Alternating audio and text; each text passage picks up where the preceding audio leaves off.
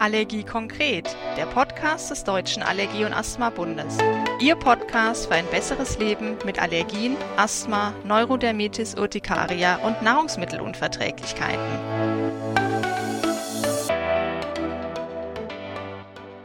Hallo, schön, dass Sie da sind. In dieser Folge geht es um Fake News zum Heuschnupfen. Einmal in der Welt halten sich Irrtümer und Falschaussagen oft hartnäckig. Auch bei Fragestellungen in der Beratungsarbeit des Deutschen Allergie- und Asthma-Bundes tauchen immer wieder Mythen, Irrtümer und Fake News auf. Heute beleuchten wir einige Irrtümer zum Heuschnupfen und starten mit unserem Fake News Spitzenreiter. Heuschnupfen ist eine Bagatelle. Ein Heuschnupfen ist harmlos. Wer hat schon keine Allergie? Es stimmt, allergische Erkrankungen sind weit verbreitet. Rund 25 Millionen sollen in Deutschland unter Allergien leiden. Und fast jeder vierte Erwachsene ist von einem Heuschnupfen betroffen. Aber nur weil eine Erkrankung häufig ist, ist sie nicht automatisch harmlos und schon gar keine Bagatelle.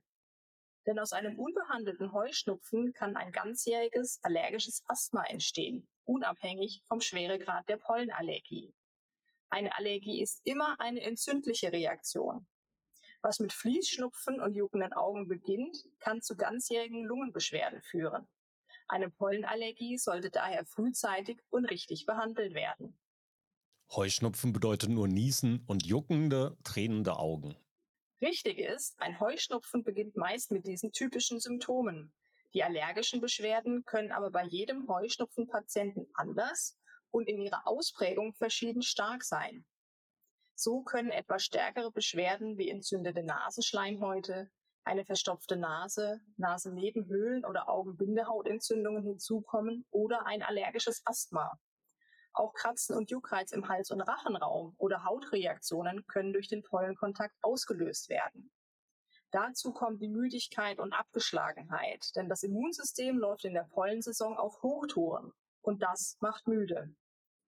Bei pollenassoziierten Kreuzreaktionen, bei denen man auf ähnliche Allergenstrukturen in Nahrungsmitteln wie beispielsweise rohen Äpfeln reagiert, kann es auch zu Schwellungen im Mundraum oder zu einer starken allergischen Reaktion kommen. Die Blütezeit der Pollen ist jedes Jahr gleich. Nein, leider nicht.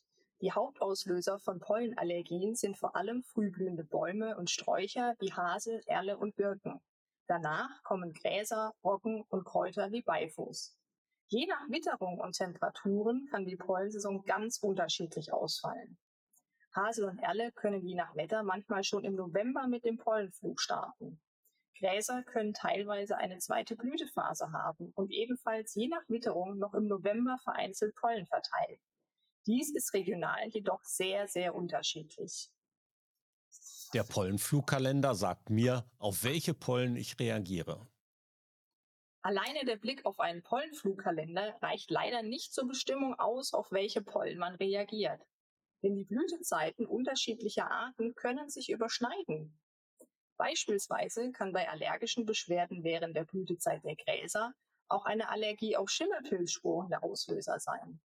Diese sind circa von Mitte Mai bis Ende September in der Außenluft, also parallel zur Zeit des Gräserpollenflugs.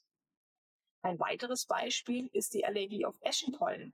Sie kann mit einer Birkenpollenallergie verwechselt werden, da sich die Blütezeiten überlagern. Zudem können Eschenpollenallergiker auch auf blühende Olivenbäume reagieren. Diese gehören wie die Esche zu den Ölbaumbewächsen und haben ähnliche allergene Strukturen. Um herauszufinden, auf was man genau reagiert, ist daher eine Allergietestung beim Allergologen immer sinnvoll. Man kann gegen eine Pollenallergie nichts machen. Doch, kann man. Akute Symptome werden durch antiallergische Medikamente meist sehr schnell gelindert. Diese gibt es als Tabletten, Nasensprays oder Augentropfen. Andere Maßnahmen helfen, den Kontakt mit den Allergieauslösern einzuschränken. Dazu zählen unter anderem das abendliche Waschen der Haare, um die Pollen loszuwerden, im Freien getragene Kleidung nicht im Schlafzimmer auszuziehen oder die Wäsche während des Pollenflugs nicht im Freien zu trocknen. Auch die tägliche Anwendung einer Nasendusche mit isotonischer Salzlösung ist hilfreich, um Pollen und Schleim aus der Nase zu spülen und so die Allergene loszuwerden. Pollenschutzgitter an den Schlafzimmerfenstern, Staubsauger mit einem HEPA-Partikelfilter und das regelmäßige Wechseln des Pollenfilters im Auto sind weitere nützliche Maßnahmen. Langfristig kann bei den gängigen Pollenallergien die Hyposensibilisierung, die sogenannte spezifische Immuntherapie angewendet werden. Dabei wird der Körper an das Pollenallergen gewöhnt. Durch diese ursächliche Therapie, die in der Regel über drei Jahre erfolgt, kann eine Beschwerdelinderung, eine Senkung des Medikamentenverbrauchs und eine positive Entwicklung des Krankheitsbildes erreicht werden. Außerdem soll dadurch das Risiko für die Entwicklung des allergischen Asthmas gesenkt werden. Mein Nasenspray hilft sofort. Vorsicht! Sofort wirkende Nasensprays enthalten in der Regel einen abschwellend wirkenden Inhaltsstoff. Sie werden in der Regel bei Erkältungen angewendet. Der Einsatz dieser Sprays sollte nur maximal für sieben Tage am Stück erfolgen, da die enthaltenen Wirkstoffe auf Dauer die Nasenschleimhaut schädigen können. Antiallergische Nasensprays, die bei Heuschnupfen eingesetzt werden, enthalten ein Antihistaminikum. Dieser Wirkstoff verhindert, dass die allergische Reaktion überhaupt ablaufen kann. Im Gegensatz zu abschwellenden Nasensprays tritt auch bei einer länger andauernden Anwendung kein Gewöhnungseffekt auf. Medikamente gegen Heuschnupfen machen müde. Das stimmt nur bedingt. Die Allergiemedikamente, die sogenannten Antihistaminika, werden in Form von Tabletten oder Nasensprays angeboten. Dass Antihistaminika müde gemacht haben, war früher eine Nebenwirkung. Die Wirkstoffe wurden jedoch immer weiter verbessert. Medikamente der jüngeren Generation machen daher kaum noch müde. Aber verschiedene Medikamente haben verschiedene Inhaltsstoffe. Deswegen können auch wenige neue Antihistaminika manchmal Müdigkeit verursachen. Sollte das bei Ihren Medikamenten der Fall sein, sollten Sie sich an Ihren behandelnden Arzt wenden, um ein alternatives Medikament zu finden, das besser zu Ihnen passt. Wenn Sie das passende Medikament für sich gefunden haben, sollten Sie es während der Allergiesaison regelmäßig einnehmen und nicht nur, wenn die Symptome unerträglich sind. Ich habe nicht nur eine Birkenpollenallergie, sondern bin auch auf Äpfel allergisch. Wenn frisches Obst plötzlich ein unangenehmes Kribbeln und Jucken im Rachen und Hals auslöst, ist dies meist keine neue Allergie, sondern eine sogenannte Kreuzreaktion aufgrund der vorhandenen Pollenallergie. Im Obst kommen ähnliche Allergene wie in den Pollen der Birke vor. Bei bis zu 60 Prozent der Pollenallergiker entwickelt sich nach einiger Zeit diese pollenassoziierte Nahrungsmittelallergie. Die eigentliche Allergie ist auf die Pollen gerichtet. Das Immunsystem erkennt nun Ähnlichkeiten zu anderen allergieauslösenden Strukturen in Lebensmitteln und reagiert dann zum Beispiel bei einer Birkenpollenallergie beispielsweise auf frische Äpfel.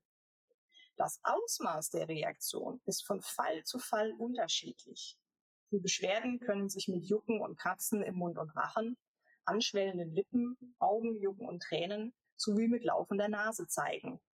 Aber auch asthmatische Symptome bis hin zur Atemnot können auftreten.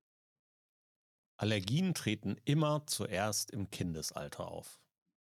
Es ist zwar richtig, dass Allergien sehr häufig im frühen Kindesalter auftreten, aber auch bei Menschen, die als Kind nicht unter Allergien gelitten haben, kann eine Allergie auch noch in späteren Jahren und sogar im hohen Alter auftreten. Regen lindert Heuschnupfenbeschwerden. Das stimmt teilweise.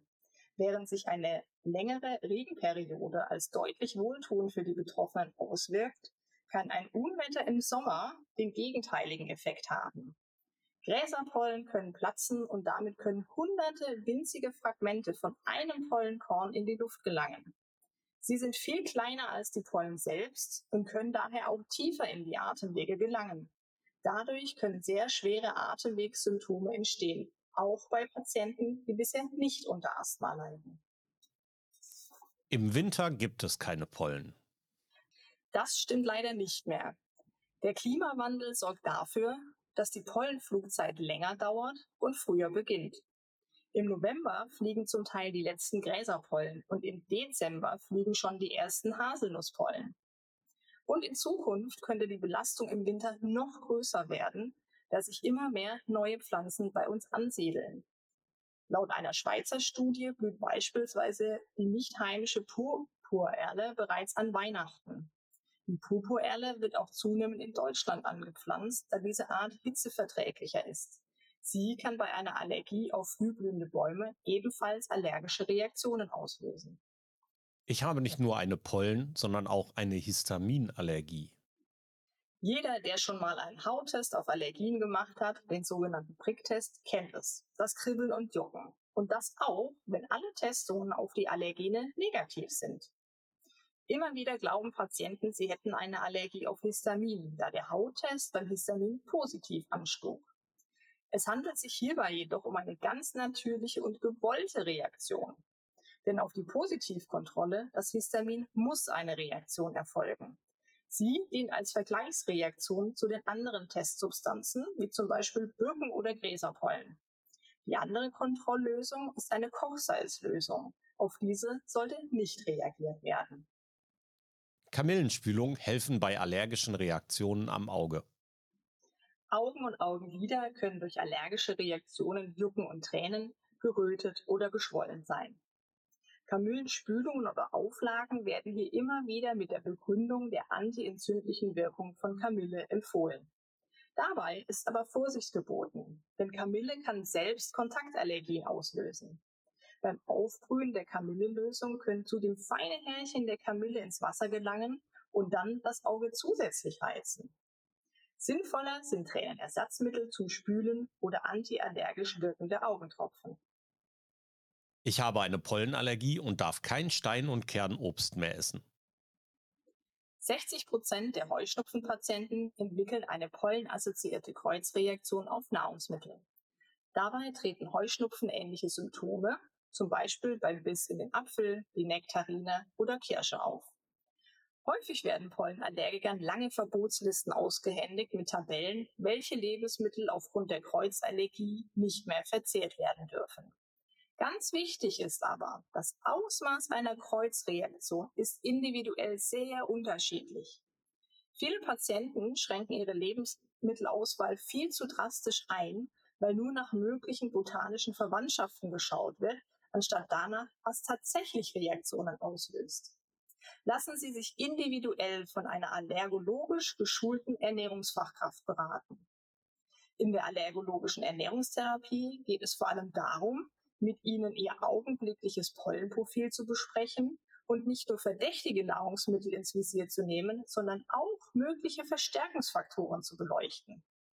Denn die Reaktionsstärke und Bereitschaft, auf ein pollenassoziiertes Lebensmittel zu reagieren, ist sowohl durch die botanische Verwandtschaft, aber auch von vielfältigen anderen Faktoren abhängig.